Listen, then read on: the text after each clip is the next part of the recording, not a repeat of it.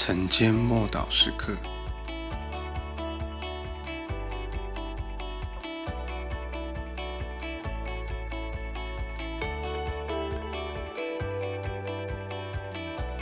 不幸的氛围。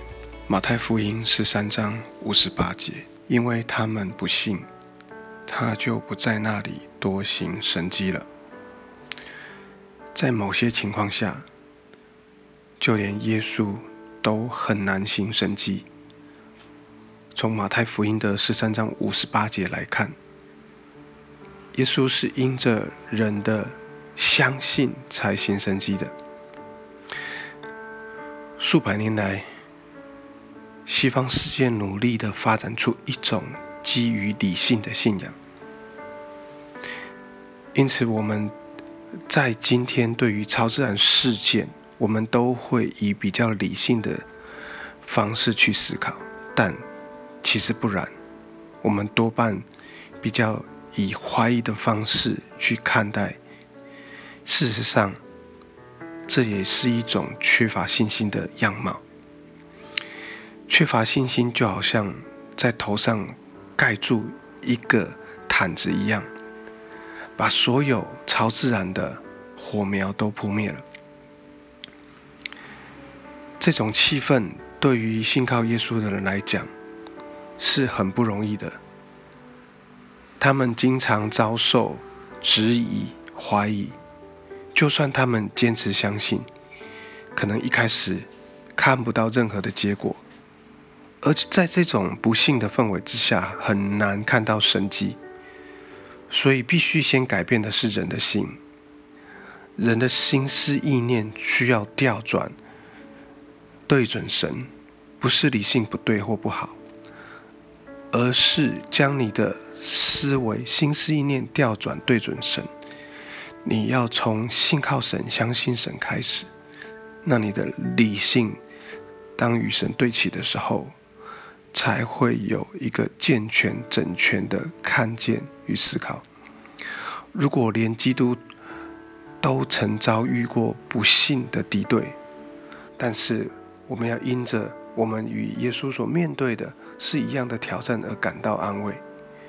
我们必须啊面对这一个属灵氛围的挑战，并且要努力的去改变，不断的预备人的心迎接神迹启示。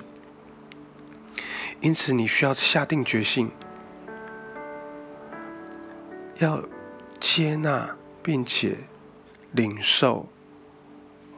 从神来的恩典，对属神的事，我们采取一个开放的态度，但我们理性的分辨与查验，不因着这个世界的价值观跟自己不信的信，将神在我们生命中要做的工作来压制。